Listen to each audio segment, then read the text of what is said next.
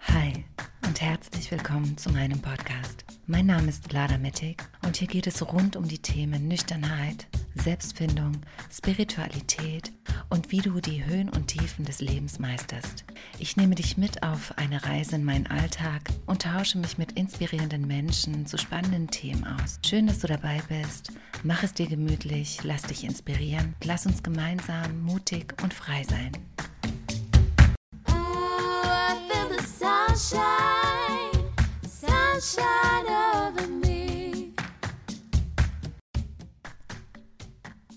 In der heutigen Podcast-Folge spreche ich mit meiner wundervollen ehemaligen Klientin Sophie Hühne.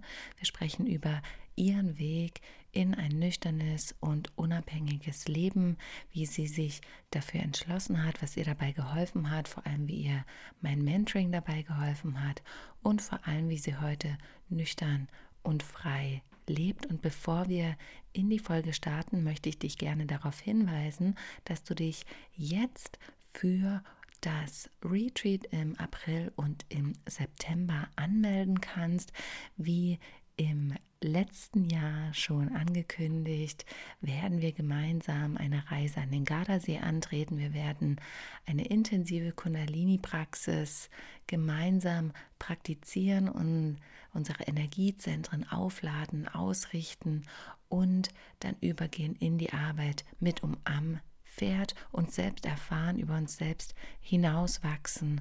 Und ich würde mich so, so, so, so sehr freuen, wenn du mit dabei bist. Alle Infos dazu findest du in den Show Notes.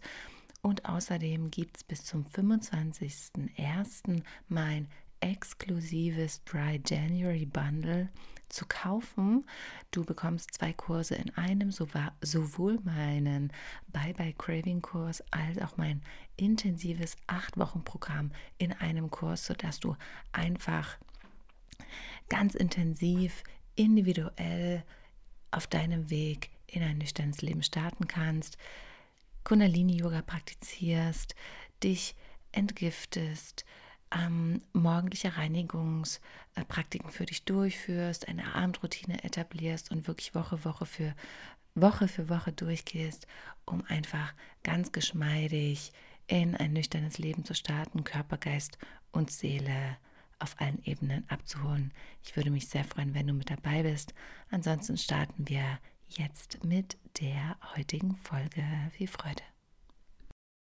Liebe Sophie, ich freue mich ganz, ganz sehr, dass du bei mir im Podcast bist. Und wir haben gerade schon festgestellt im Vorgespräch, dass wir uns ja schon ähm, eine ganze Weile nicht gehört haben. Deswegen freue ich mich umso mehr, dass du, dass du mit dabei bist. Und ich würde gleich mit der ersten Frage starten. Das ist eigentlich so mit einer der meiner Lieblingsfragen, die ich jedem Gast stelle. Und zwar, was bedeutet denn Freiheit für dich? Ja, hallo Vlada, vielen Dank erstmal für die Einladung. Und ja, Freiheit, was bedeutet Freiheit für mich? Also im Prinzip mich selbst zu spüren, mich wahrzunehmen und auch das zu tun, was ich gerade brauche. Also im Prinzip Freiheit heißt für mich, mich davon zu befreien, was andere von mir erwarten und stattdessen wirklich das zu tun, was mir gut tut. Und vor allem mich da auch mit Menschen zu umgeben, die das Ganze auch akzeptieren und mich darin unterstützen, dann auch genauso zu handeln. Hast du bei dir einen Unterschied gemerkt? Also wir kommen natürlich auch gleich zu deiner, zu deiner Geschichte, aber so der Unterschied zwischen der Freiheit, die du jetzt nüchtern kultivierst und lebst und der Freiheit, die du, also vermeintlichen Freiheit vielleicht, die du hattest, als du noch getrunken hast? Mhm, definitiv. Also mittlerweile kann ich sagen, in der Zeit, wo ich noch getrunken habe, war ich eigentlich total unfrei. Also ich hatte zwar den Glaubenssatz, dass ich nur betrunken wirklich ich sein kann und wirklich loslassen kann und auf Menschen zugehen kann. Aber am Ende war das ja ein Trugschluss. Ich war ja total unfrei, weil ich ja den Alkohol dafür gebraucht habe, überhaupt erstmal irgendwie locker zu werden. Und ja, das hat am Ende nichts mit Freiheit zu tun. Und die Freiheit, die ich jetzt fühle, indem ich mich selber immer besser kennenlerne, auf mich acht gebe und das tue, was mir wirklich gut tut, auch unabhängig von der Meinung anderer, das ist das, was ich mittlerweile wirklich als Freiheit begreife. Wie war denn der Prozess, dass du das für dich wirklich als Freiheit definieren konntest? Dass deine Nüchternheit Freiheit ist, weil es kennen ja sicherlich viele und du kennst das sicherlich aus eigener Erfahrung auch, wie du es gerade erzählt hast, dass wir ja glauben, wenn wir trinken, dass wir frei sind. Und es braucht ja dann so diesen Moment, um zu verstehen, also nicht nur Moment, vielleicht auch Wochen oder Monate oder was auch immer, zu verstehen, dass Nüchternheit ja die eigentliche Freiheit ist. Wie war das bei dir? Hm, also das war definitiv ein langer Prozess, der auch immer noch andauert und der mich auch immer wieder vor neue Herausforderungen stellt, weil gerade das Thema für mich selber einzustehen und äh, das zu tun, was für mich gerade wirklich gut ist, auch wenn ich der anderen vielleicht gerade vor den Kopf stoße. Es hat natürlich anfangs noch große Widerstände in mir ausgelöst und da aber auch wirklich drüber hinwegzugehen und zu sagen, hey, ich setze mich jetzt aber an erste Stelle und die Angst von dem, also davor, was, was danach passiert, ähm, sich aufgelöst hat, eigentlich in sehr, ja, in dieses Freiheitsgefühl, wirklich das zu tun, was, ähm, ja, was aus mir heraus gerade raus will, wie ich sein will, wie ich ähm, mich verhalten will. Also das, ja, hat viel, viel Überwindung gekostet und die Nüchternheit war dafür aber absolut die Grundlage, weil ja, sonst hätte ich das ja auch gar nicht gespürt. So, ich habe ja mich davor auch gar nicht gespürt. Ich habe hab ja wirklich auch Alkohol getrunken, um das in mir runterzudrücken, um angepasst zu sein, um anderen zu gefallen und ja, in der Nüchternheit zu merken, okay, das funktioniert alles nicht mehr. Ich muss jetzt äh, Schritte gehen, um mich selber wohlzufühlen, um authentisch zu sein, um für mich einzustehen. Das, ähm, ja, das ist das, woran ich in den letzten Jahren wirklich auch viel mit mir selbst gearbeitet habe. Mhm. Mhm. Magst du uns einmal in deine Geschichte reinnehmen? Also wie, wann war denn so der Moment, dass du für dich selber festgestellt hast, dass du zu viel trinkst oder dass du so trinkst, dass es nicht mehr, ne, dass es, dass du dich nicht mehr wohl damit, damit fühlst? Und vor allem ist ja das Spannende, wie bist du dann, ähm, welche Schritte bist du dann gegangen, wie bist du, wie bist du da rausgekommen? Und bist in deine Nüchternheit, äh, aka Freiheit, äh, gestartet? Puh, also ja, da muss ich jetzt ein bisschen ausholen, weil tatsächlich Also habe ich ja wirklich seit meiner frühen Jugend problematisch getrunken und das fing auch schon problematisch an. Also ich habe nie, sage ich mal, einen angemessenen Umgang mit Alkohol gelernt. Es war eigentlich direkt wirklich Komasaufen.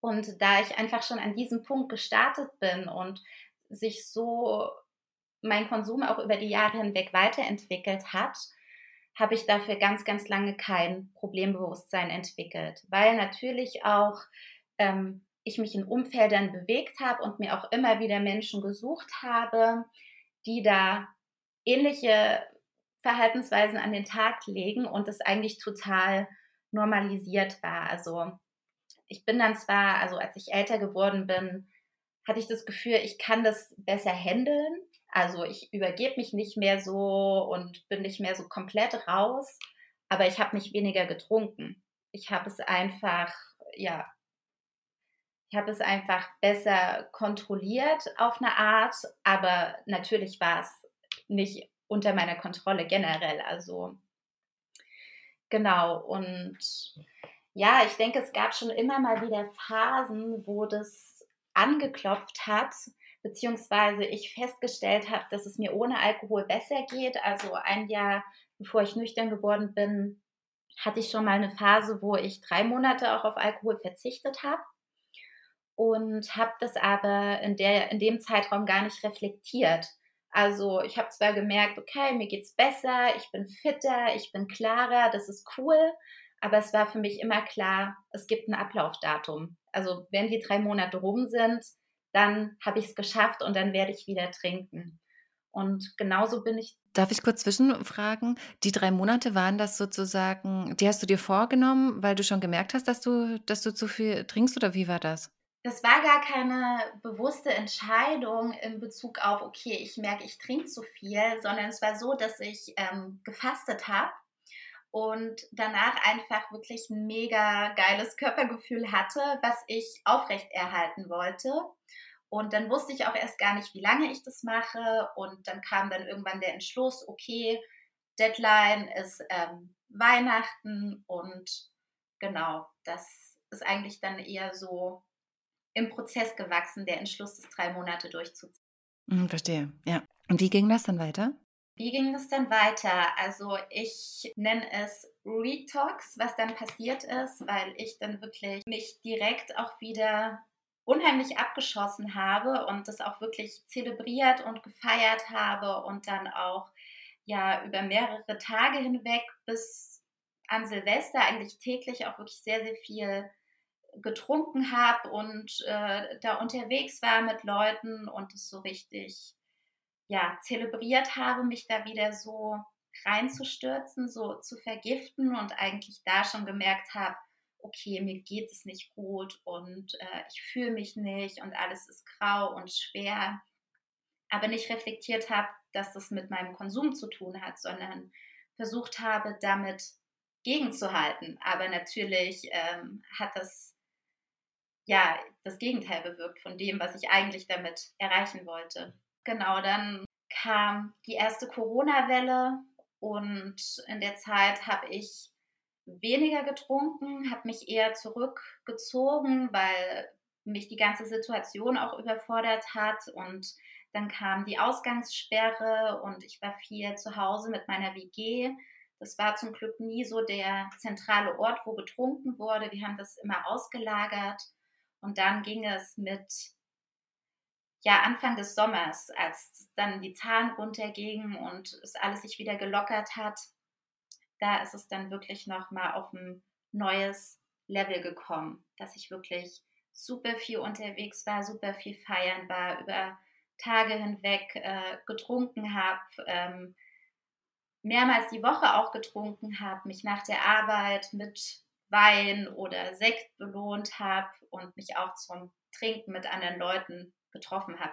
Also eigentlich ausschließlich. Und wie ist das eigentlich für dich, wenn du jetzt, wenn du heute darüber sprichst? Ähm, ich habe ziemlich großes Mitgefühl für mich, weil ich jetzt auch hinter die Fassade gucken kann und eigentlich sehe, dass es mir zu der Zeit und auch lange schon überhaupt nicht mehr gut ging und dass der Alkohol für mich auch so Mittel zum Zweck geworden ist, mit anderen Menschen überhaupt in Verbindung zu kommen, mich öffnen zu können, Nähe zuzulassen und ich mich da einfach in einen unheimlichen Teufelskreis reingestrickt habe, weil ich mir so sehr Verbindung gewünscht habe, aber es gar nicht geschafft habe, außerhalb dieser Alkoholkontexte diese Verbindung anzubahnen und aufzubauen. Und es tut mir einfach unheimlich leid für mein früheres, früheres Ich, dass es sich da so lange in dieser Schleife gedreht hat. Ja. Mhm. Mhm. Ich muss ähm, auch immer, wenn ich die Geschichten höre, sofort, also ich bin ja sofort mit dem Gefühl drin und denke mir so, crazy, das hast du ja auch gemacht und vor allem äh, dieses, was der Körper einfach auch aushält, weil du bist ja immer noch auf Arbeit gegangen. Ich bin ja damals auch immer noch auf Arbeit gegangen. Ich denke mir so, wie ist das möglich? Also mich würde jetzt, würde ich, keine Ahnung, eine halbe Flasche Wein trinken, würde mich komplett aus dem Leben schießen. Also so, wie hast du denn für dich die Entscheidung getroffen, mh, nüchtern zu werden? Also was war denn da so der Weg dahin? Also ich denke, dass da auf jeden Fall schon länger auch unterbewusst Prozesse bei mir am Start waren, die eigentlich auf diese Erkenntnis, dass es so nicht weitergeht, hingearbeitet haben. Und ich habe dann kurz vor dem Entschluss, nüchtern zu werden, habe ich, also ironischerweise, ähm, eine Hypnose gemacht, weil. Tatsächlich? Ähm, das wusste ich noch ja. gar nicht. das ist aber neu, Sophie, für mich. Ja, tatsächlich. Also ich habe das auch erst hinterher so reflektiert, dass das wahrscheinlich schon auch einen großen Einfluss hatte und habe diese Hypnose gemacht mit dem Wunsch, wieder mehr ins Fühlen zu kommen, mich mit anderen Menschen zu verbinden und da wirklich auch wieder Vertrauen aufzubauen und äh, Gefühle zulassen zu können. Du wusstest, dass sozusagen die Verbindung und das Fühlen das darunterliegende Thema ist. Ganz genau, aber ich Okay. habe nicht gesehen zu dem Zeitpunkt, wie sehr ich mir selber durch meinen Alkoholkonsum den Riegel vorschiebe, wirklich mit mir in Kontakt zu kommen und mich auch wirklich vor anderen Menschen zu zeigen.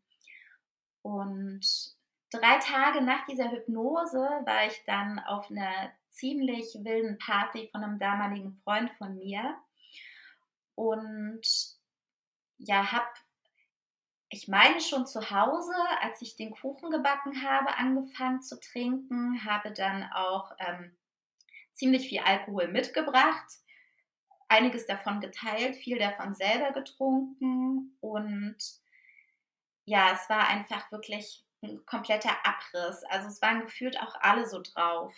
Und ja, es ähm, kam dann auf dieser Party zu einem ziemlich krassen Ereignis. Ich weiß auch gar nicht, ob ich das jetzt hier so erzählen kann, weil für mich war das wirklich, also da hat es mir echt die Latschen ausgezogen, auch wenn ich das in dem Moment erstmal weggeschoben habe, aber hinterher schon. Und es war so, dass wir, ähm, wir waren dann draußen unterwegs und saßen ähm, im Kreis und neben mir hatte eine Person wie so ein Aussetzer und ist nach vorne umgekippt und aufs Gesicht gefallen und sah dann auch ziemlich lediert aus und ähm, alle waren überfordert in der Runde und es wurde auch nicht so cool reagiert. Und da ist es, glaube ich, so bei mir durchgesickert, dass ich gemerkt habe, so, hey, was mache ich hier eigentlich? Mit was für Leuten bin ich unterwegs? So, ich, ich suche Verbindung und Nähe, aber ich bin so weit weg von mir selbst und auch die Menschen, mit denen ich hier bin, die sind so weit weg von sich selbst und will ich das die nächsten fünf Jahre noch so weitermachen? Wo stehe ich dann? Und dann ging so dieser Prozess los, wo ähm, es angefangen hat, dass sich so alles in mir zerlegt und diese Erkenntnis so durchgesickert ist, boah, fuck, ich kann so nicht weitermachen, ich will so nicht mehr leben. Mhm. Mhm. Und was waren so die ersten Schritte nach der, nach der Erkenntnis? Ich kann mir schon vorstellen, dass das, ne, dass so dieser Moment, ähm, an dem du feststellst, so, hä, ist das jetzt mein Leben? Wie bin ich hier reingeraten? Und was passiert, wenn ich, wenn ich so weitermache? Dass das super wichtig ist.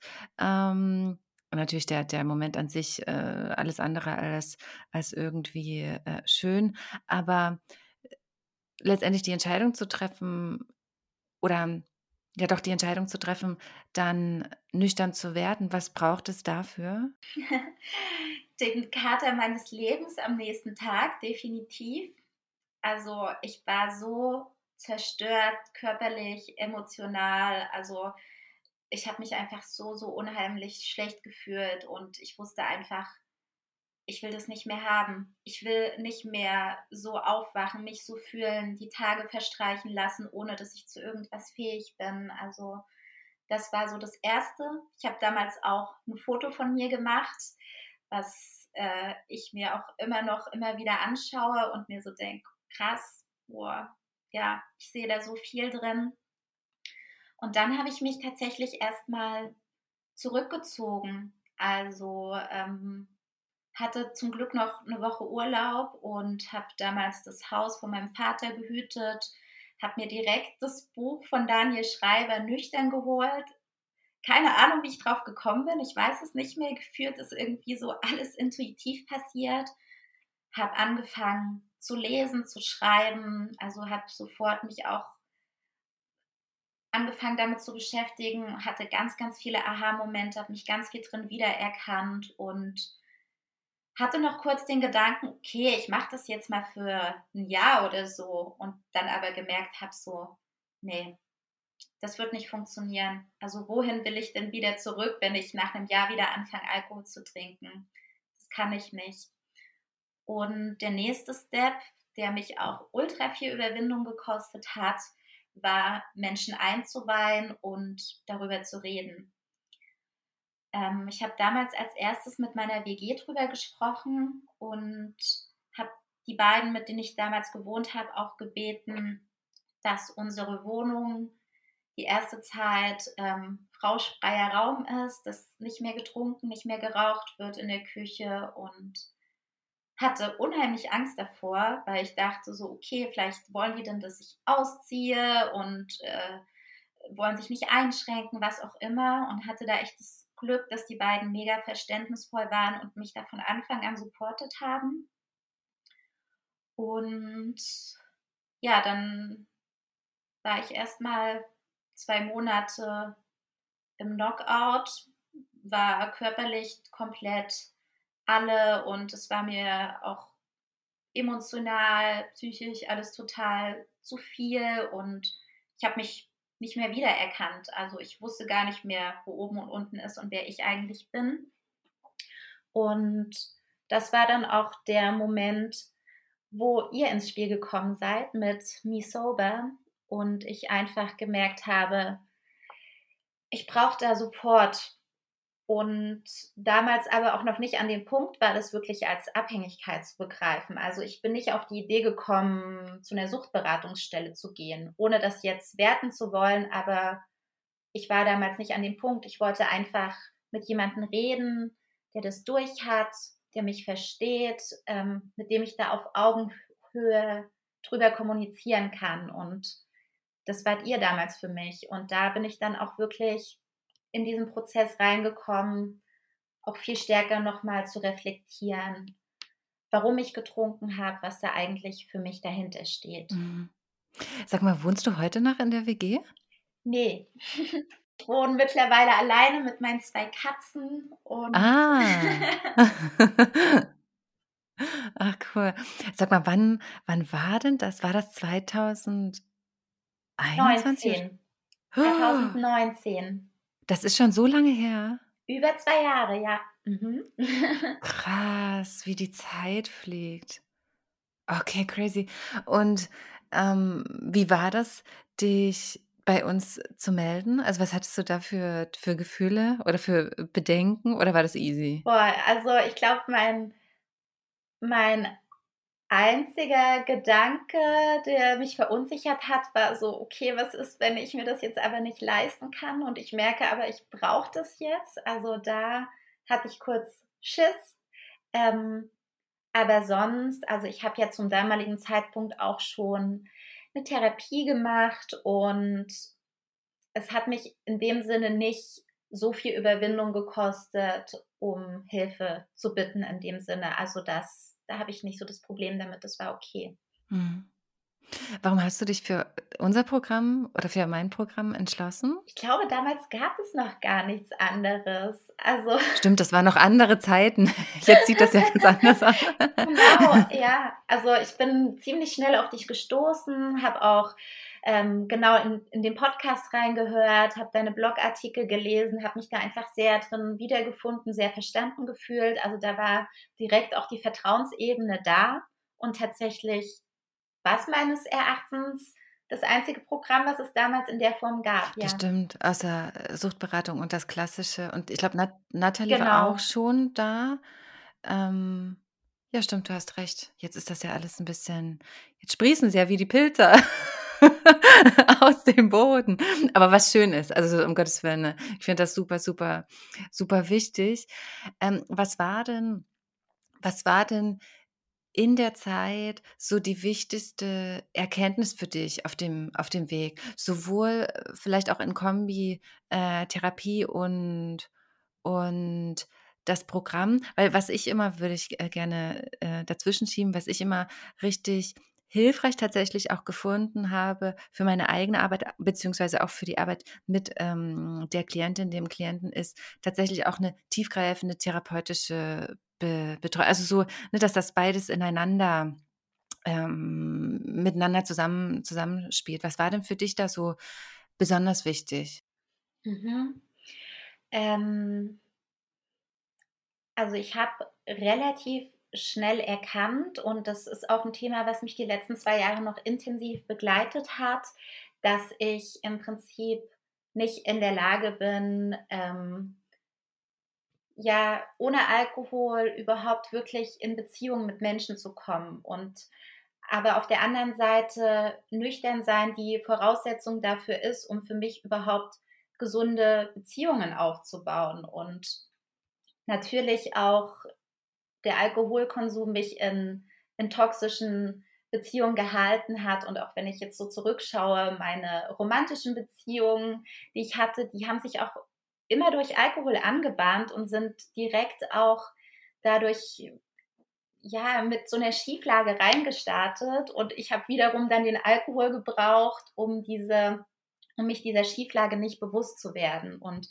definitiv war ja meine wichtigste Erkenntnis, dass ich die Nüchternheit brauche, um gesunde Beziehungen aufzubauen und dass aber auch die Nüchternheit alleine nicht ausreicht. Also dass sie natürlich die Grundlage ist und mir die Türen dafür öffnet, aber dass ich auch die Arbeit machen muss ähm, mit mir selbst und reflektieren muss, okay, wo sind meine, meine Bindungsmuster auch gewachsen? Woher kommt diese Bindungsängstlichkeit? Welche Erfahrungen in der frühen Kindheit haben dazu geführt, dass ich das Gefühl habe, mich immer anpassen zu müssen, gefallen zu wollen, unkompliziert sein zu müssen, um überhaupt Liebe zu erfahren. Und ja, das ist das zentrale Thema bei mir, dass ich einfach nur nüchtern daran arbeiten kann, wirklich gesunde Beziehungen aufzubauen. Was bedeutet gesunde Beziehung für dich? Vielleicht ist das auch nochmal wichtig, dass, dass äh, du musst lächeln. das ist auch irgendwie eine krasse Frage. Ne? Ähm, was bedeutet das für dich persönlich? Also für mich persönlich bedeutet das, dass ich Grenzen setzen darf und ähm, die Grenzen akzeptiert werden und es auch unterstützt wird, dass ich Grenzen setze, ähm, weil die andere Person sehen kann, dass es für mich gerade wichtig ist, mein Bedürfnis an erste Stelle zu setzen. Und das ist für mich die Grundlage für eine gesunde Beziehung und mich natürlich auch zeigen zu können in Momenten, wo ich mich selber vielleicht überhaupt nicht liebenswert fühle oder auch gelernt habe, dass diese Gefühle und ähm, Verhaltensweisen eher abgelehnt werden, dass ich in Beziehungen auch wütend sein darf, niedergeschlagen sein darf, dass ähm, ich nicht immer unkompliziert sein muss, um geliebt zu werden, sondern mit allem, was dazugehört, mit allen Fehlern, die ich habe. Mhm. Mhm. Kannst du dich noch daran erinnern, weil, äh, so in der Gestaltung einer gesunden zwischenmenschlichen Beziehung geht es ja dann auch darum, die Erfahrung zu machen, die eigene Grenze zu setzen. Kannst du dich daran erinnern, als du das das erste Mal ausprobiert also, was heißt ausprobiert, dich getraut hast, da wirklich eine Grenze zu setzen, wo du sie vorher vielleicht übergangen hättest? Mhm. Ja. Weißt du, was ich meine? War das jetzt verständlich? Mhm. Da muss ich, ähm, kurz überlegen, weil ich mich natürlich in den ersten Monaten der Nüchternheit auch erstmal zurückgezogen habe und gar nicht damit konfrontiert habe, wirklich in die Situation zu kommen, Grenzen setzen zu müssen. Ähm, ja, ich denke definitiv, ähm, das Erste, was mir jetzt einfällt, ist in dieser Freundschaft Plus, nenne ich es jetzt mal, die ich damals hatte mit dem Typen, den ich damals gedatet habe, der ja ähm, mich eines Morgens anrief und meinte, er braucht Support von mir, ihm ging es nicht gut und ich dann zu ihm hingefahren bin. Das war an einem Wochenende, ich glaube zu Ostern und ich bin dann hingefahren und er war einfach komplett besoffen und ich wusste das vorher Ach, nicht crazy. und Ah. hat sich komplett abgegeben, auch in der Situation, war wirklich wie ein kleines Kind, was ich betreuen musste. Aber du warst nüchtern. Du warst quasi schon in deinem Prozess, ja? Ja, ja, definitiv. Ich war die ganze Zeit nüchtern, auch ja in der Zeit, wo sich diese Freundschaft äh, aufgebaut hat. Und ja, also das für mich einfach in der Situation gar nicht ging. Also auch aufgrund natürlich seines Zustandes hat er sich halt auch einfach mir gegenüber sehr daneben verhalten. Aber genau, ich im Endeffekt wirklich ja, mich noch einmal mit ihm getroffen habe, ihm meine Meinung gesagt habe, warum das für mich gar nicht ging, welche Grenzen er da für mich verletzt hat und dass ich da jetzt die Konsequenz draus ziehe, ähm, den Kontakt auch mit ihm abzubrechen. Hm, Wie war das für dich? Wie hat sich das angefühlt? Super krass. Also dadurch, dass ich das halt einfach nicht so gelernt habe, für meine Grenzen einzustehen und konsequent zu sein, gab es natürlich große Widerstände in mir und auch eine Stimme, die gesagt hat, das darfst du nicht, du musst Verständnis haben, er hat sich doch jetzt entschuldigt, gib ihm noch eine Chance. Also diese Mechanismen da auch am Start waren, die mich halt früher auch immer in, in so destruktiven Geschichten gehalten haben. Und gleichzeitig war ich natürlich auch mega stolz und dachte mir so, wow, ähm, ich bin jetzt richtig für mich eingestanden. Ich habe es durchgezogen. Ich habe gecheckt, es war uncool. Ich habe darauf reagiert und das gemacht, was für mich gut ist. Und ich ziehe es durch. Und darauf war ich super stolz. Und jede Erfahrung, die man dahingehend macht, bestärkt einen natürlich auch fürs nächste Mal, da klarer zu sein, eher eine Grenze zu ziehen und das pusht einfach wirklich auch das Selbstbewusstsein ziemlich doll. Ja, ich glaube, letztendlich geht es nämlich auch darum, dann die Erfahrung zu machen oder sich zu trauen, sich selbst, also dem eigenen Bauchgefühl zu trauen, die eigene Grenze zu setzen, auch wenn es sich im ersten Moment sicherlich komisch anfühlt oder ungewohnt und dann die Erfahrung zu machen, ah, okay, es funktioniert ja. Und ich bin ja immer noch, also es ist jetzt nichts Schlimmes passiert, sondern es hat sich gut für mich angefühlt und richtig angefühlt, danach zu handeln. Und wie du schon sagst, dass je öfter ich diese Erfahrung mache, ähm, desto mehr vertraue ich mir dann selbst. Ja, definitiv. Mhm. Ähm, wenn du jetzt so auf deine letzten Monate, letzten Jahre zurückblickst, was glaubst du denn braucht es für ein zufriedenes und erfülltes, nüchternes Leben? Weil das ist so die Frage, die ich mir jetzt stelle. Also nicht, dass ich totunglücklich bin, so, ist es, so ist es nicht. Aber ne, nüchtern werden ist die eine Sache. ne? Das kostet auch viel Energie, vor allem Mut, äh, Durchhaltevermögen, den Glauben an sich, an sich selbst. Und dann kann ich mich noch daran erinnern, aber wenn ich mich zurückerinnere, ich war schon so das erste Jahr in meiner Nüchternheit in so einer Pink Cloud und dachte mir so, oh, krass, ich kann alles schaffen, alles ist toll. Und dann irgendwann habe ich so festgestellt, naja, ich bin schon so auf dem Boden der Tatsachen angekommen und das Leben ist ja immer noch das Leben und es dreht sich um ähnliche Themen es gibt Höhen und Tiefen. Also was braucht es sozusagen, um wirklich auch in der Nüchternheit zufrieden zu Ich will jetzt gar nicht glücklich sagen, weil glücklich ist ich glaube, permanentes Glück ist äh, irgendwie, weiß ich nicht, fühlt sich für mich nicht stimmig an, aber zumindest Zufriedenheit und das Gefühl von Erfüllung.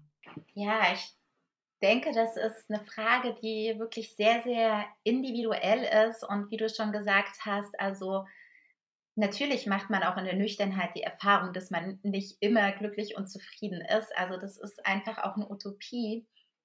Und was ich aber definitiv sagen kann, was mein Leben unglaublich erfüllt und bereichert, sind die tiefen und bewussten Beziehungen, die ich ähm, in meiner Nüchternheit zu Menschen aufgebaut habe habe. Und ja, ich wusste einfach vorher auch gar nicht, also in der Zeit, in der ich noch getrunken habe, wie erfüllend Beziehungen überhaupt sein können und wie viel mir das geben kann, wirklich auch, ja, die Tiefe zu erfahren und den Support zu erfahren und um Hilfe zu bitten und sie zu bekommen und mich verstanden und angenommen zu fühlen.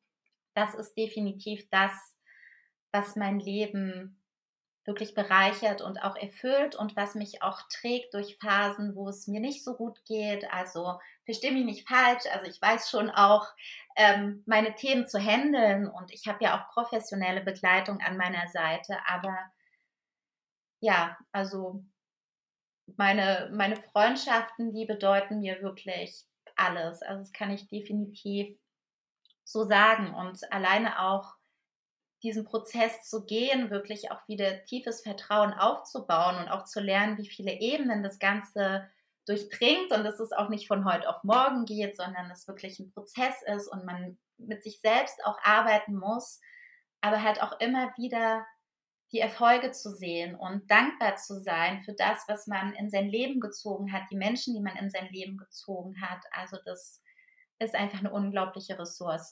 Hat sich eigentlich dein Freundeskreis sehr geändert und dein Umfeld? Wie ist das heute? Ähm, auf jeden Fall definitiv. Und gerade im ersten Jahr meiner Nüchternheit, also da hat mein Herz auf jeden Fall einige Male geblutet, weil doch auch viele Menschen mir weggebrochen sind, angefangen haben, mich zu meiden oder man einfach gemerkt hat, hey, ähm, man hat sich eigentlich gar nichts zu erzählen. Man hat sich durch den Rausch von Level 2 auf Level 8 katapultiert, aber ist nicht den Weg gegangen, sich wirklich kennenzulernen. Und jetzt ist da ganz viel Unsicherheit und man weiß eigentlich gar nicht wie. Und ähm, es gibt einige Menschen, mit denen ich auch den Sprung geschafft habe. Ähm, aus dieser Zeit, wo man viel miteinander gefeiert und getrunken hat, jetzt sehr gesunde und tiefe ähm, Bindung zu entwickeln, auch Freundschaften, wo die Menschen mit mir gemeinsam nüchtern geworden sind, kurz danach auch in diesen Prozess eingestiegen sind. Das ist natürlich unbezahlbar, das miteinander zu teilen.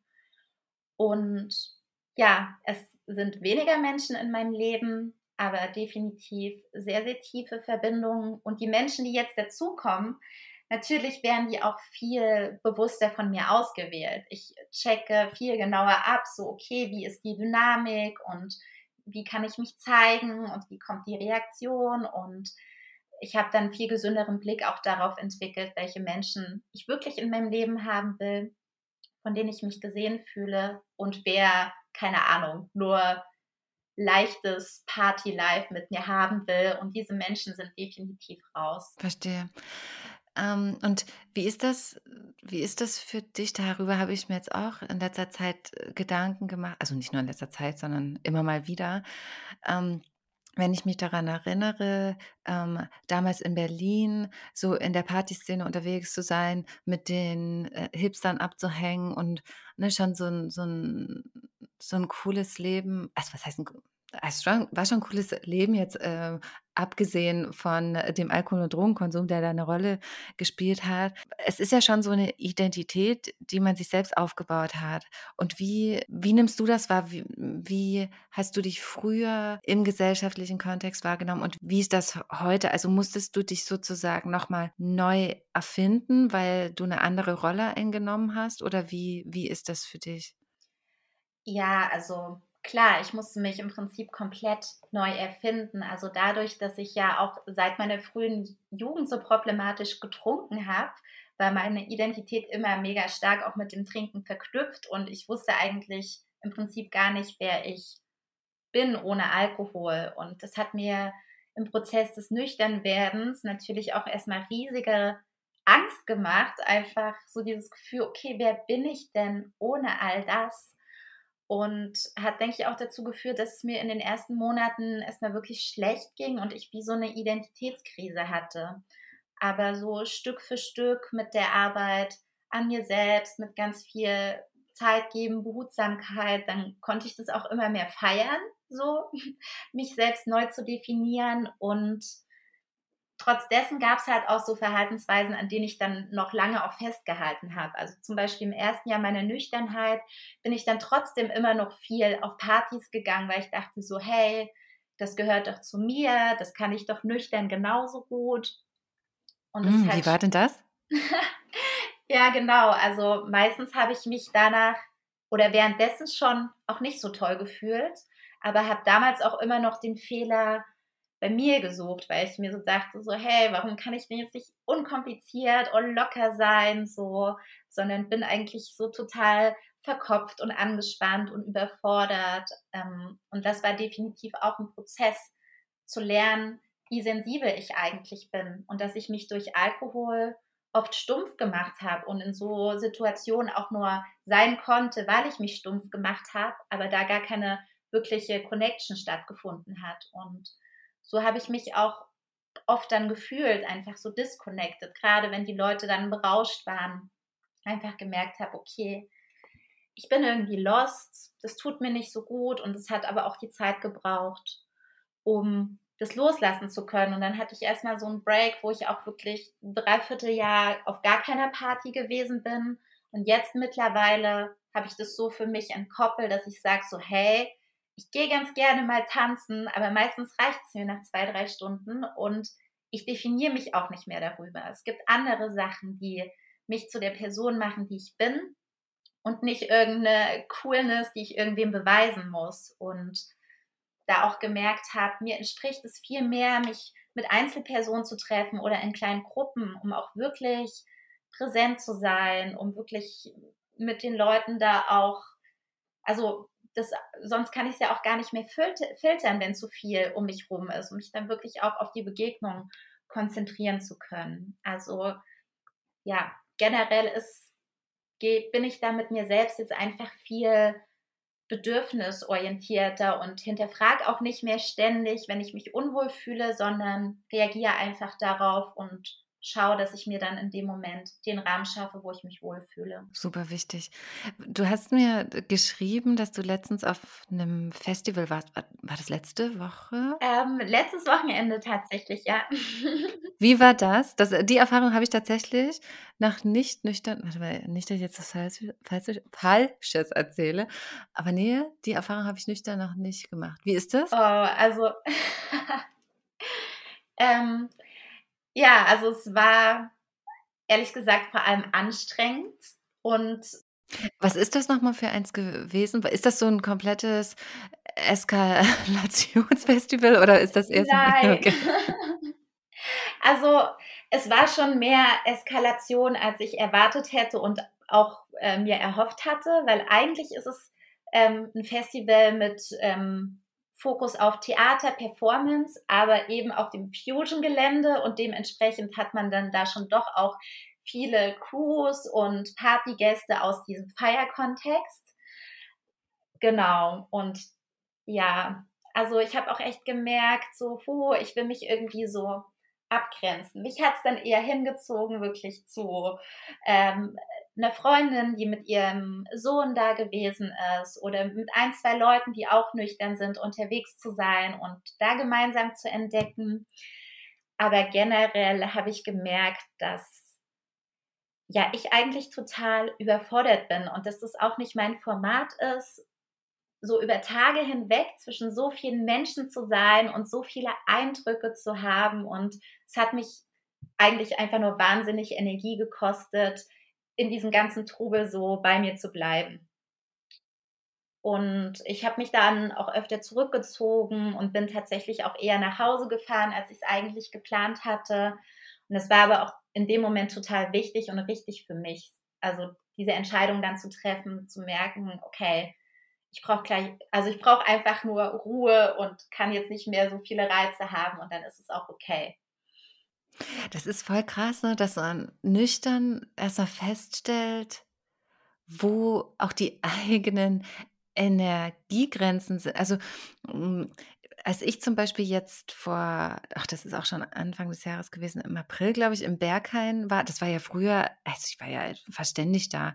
Und dann die ganzen Menschen mit der Energie, also so, dass mich Menschenansammlungen echt richtig stressen. Das hatte ich vorher auch nicht auf dem Schirm, weil wir uns ja durch die durch den Alkohol oder andere Substanzen ja so taub machen, dass uns das ja nicht mehr irgendwie juckt. Und dann aber festzustellen, krass, ich bin ja wirklich durchlässig und sehr sensibel und darf da wirklich darauf achten, dass ich mir das nur so portionsweise nehme und dann wieder mich zurückziehe, ohne das Gefühl zu haben, ich gehöre jetzt nicht mehr dazu. Voll. Oder wie ist das bei dir? Ähm, kann ich absolut unterschreiben. Und es war auch einfach eine ganz schöne Nummer zu sagen, okay, von 0 auf 100, von mal zwei, drei Stunden auf Party gehen, jetzt auf ein Festival zu fahren, was vier Tage geht. Ähm, und für mich aber auch total wichtig, diese Erfahrung nochmal zu machen und so zu checken, ah, okay, wo stehe ich denn jetzt eigentlich mit mir und wie möchte ich in Zukunft damit umgehen? Also ich nehme da total viel draus mit und bin da jetzt auch, sage ich mal, also ich fühle mich jetzt nicht uncool, weil ich merke, das ist mir zu viel gewesen. Über den Punkt bin ich schon hinweg. Ähm, ja, und habe da einfach wie gesagt, einfach für mich schon wieder total viel Erfahrungswert rausgezogen, wie ich da zukünftig mit mir umgehen will in solchen Situationen. Aber klar, es war trotzdem ein krasser Unterschied zu früher, wo ich mich da reingestürzt habe und da einfach vier Tage lang äh, rumgeschwirrt bin, ohne dass ich das Gefühl hatte, ich brauche meine Pause, so gefühlt. Ja. Ja. Voll. Aber auch wichtige, wichtige Erfahrung. Ich finde es dann auch spannend, solche Situationen von früher zu erleben und zu denken, ah, so ist das ja eigentlich, wenn man nichts konsumiert. Mhm. Also, und ich habe mir das tatsächlich immer gruseliger vorgestellt, als es letztendlich dann war. Ich war halt einfach nur nüchtern habe halt festgestellt, gerade auch im, im Berghain, dachte ich ja, oh, das wird mich jetzt irgendwie total fertig machen, wenn da die ganzen Leute sehe, die da getrunken haben oder was genommen haben. Und dann dachte ich mir so, als ich da war, hm, okay, es ist eigentlich völlig in Ordnung, weil die lassen dich ja in, in Ruhe und du bist einfach nur du. Ja. Dann bist du halt mit dabei und gehst nach äh, zwei Stunden wieder und es ist eigentlich total easy. So. Okay, es gibt natürlich sicherlich auch Kontexte, wo es dann nicht so einfach ist Ja. oder wo es halt wirklich Overload ist, aber ich finde die Erfahrung eigentlich auch letztendlich schön, so zu sehen, okay, es geht doch, ich muss diesen Teil, ach genau, davor hatte ich nämlich immer Angst, ich muss diesen Teil loslassen. Aber das stimmt ja gar nicht. Ich kann ja immer noch hin, nur anders. Ja. Voll. Also ich finde, was für mich halt so ein Stück weit den Unterschied auch gemacht hat, ich weiß nicht, wie es bei dir ist, so fremde Menschen, okay, so, da kann ich mich voll gut abgrenzen, aber ich doch auch so Momente hatte, wo ich Leute wieder getroffen habe, mit denen ich früher auch viel unterwegs gewesen sind, bin und vor allem auch zusammen mit den Feiern war, sie jetzt halt auch wieder zu erleben und zu merken, okay, die sind immer noch so drin und äh, haben da auch noch mal einen Zacken zugelegt. Also das hat mich doch auch schon betroffen gemacht und da habe ich auch gemerkt, okay, da brauche ich jetzt auch einen gewissen Abstand dazu, mit denen möchte ich jetzt gerade nicht rumhängen. Ah, verstehe. Ne, bei mir war, d- war das anders oder ist das anders? Die Leute, mit denen ich früher feiern war, die haben sich auch so verändert, dass die also zumindest ein Teil von denen, dass die schon ihren Konsum überdacht haben. Also, ich weiß jetzt nicht mehr ich war quasi nicht mit denen zusammen feiern, also nicht mehr mit denen zusammen feiern, aber wir haben miteinander gesprochen und so wie ich das einschätze, ähm, haben sich die meisten jetzt schon Gedanken darüber gemacht und wir konnten offen und ehrlich auch darüber sprechen, wie das wie das damals war. Also, letztens mit 'nem Kumpel, mit dem habe ich ein YouTube-Video aufgenommen für seinen Kanal und da ging es eben um das Thema Sobriety und mit ihm waren wir früher auch viel unterwegs und dann auch so, hm, die Geschichte zu hö also die andere Perspektive, wie wie wurde ich wahrgenommen, welchen Prozess sind Sie gegangen? Also, es ist eigentlich super spannend, dass sich alles eher auch in die bewusstere Richtung, ähm, entwickelt hat, was ich richtig cool finde. Voll gut, ja. Ja, ja. Okay, Sophie, ähm, 2 Fragen habe ich noch.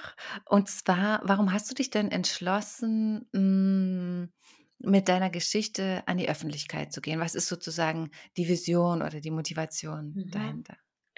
Ähm, ja, tatsächlich, also habe ich den Eindruck und weiß es auch aus vielen, vielen Gesprächen, dass es einfach super viele Menschen gibt, die ähnliche Erfahrungen machen oder gemacht haben wie ich und es vor allem auch viele Menschen gibt, die Schwierigkeiten haben, ähm, sage ich mal, nüchtern und klar Beziehungen aufzubauen und sich dafür halt auch blame und ähm, dann der Alkohol ja sozusagen auch zur ungesunden Abkürzung wird und zum Mittel zum Zweck, um überhaupt ja in, in Beziehung zu kommen, locker flockig jemanden kennenzulernen, Nähe zuzulassen, was auch immer. Und ja, das einfach natürlich ähm, mega den unguten Teufelskreis aufmacht. Und ich ja den Weg auch gegangen bin, mich da rauszulösen, so durch die Nüchternheit, es auch zu schaffen, mich so mit mir auseinanderzusetzen, dass ich mittlerweile auch gesunde Freundschaften und Beziehungen pflege und möchte einfach zeigen, hey, das ist möglich und nicht du bist das Problem, so du kannst da ähm, ja, du kannst da rauskommen und klar braucht es den Prozess, aber ich wünsche mir einfach so, dass das Bewusstsein dafür größer wird, dass man keinen Alkohol dazu braucht, so dass man das aus sich heraus schaffen kann. Mhm. Und mit welchem Thema kann ich sozusagen zu dir kommen? Was ist denn sozusagen äh, dein, dein Angebot? Mhm. Also aufgrund meiner eigenen Erfahrungen und auch meiner ähm, fachlichen Exper Expertise geht es bei mir vor allem so darum, auch ähm, in Bezug auf den Prozess des Nüchternwerdens auch früher Bindungserfahrungen mit einzubeziehen, einfach zu schauen, okay, wo haben da in der Kindheit ähm, Verletzungen stattgefunden und die dazu geführt haben, wie jetzt in meinem Fall, dass ich mich immer sehr angepasst habe, Schwierigkeiten hatte, meine Bedürfnisse zu kommunizieren, danach zu handeln und dann immer schon in diese Schieflage in Beziehungen reingegangen bin, beziehungsweise auch einfach große Verlustängste hatte aufgrund dessen, dass ich mir dachte, okay, wenn ich mich nicht so verhalte, wie sich die andere Person vorstellt, dann werde ich abgelehnt. Und auch den Alkohol dafür genutzt habe, um besser zu, zu funktionieren, im Sinne von mich besser anpassen zu können und nicht zu spüren, dass es mir eigentlich widerstrebt.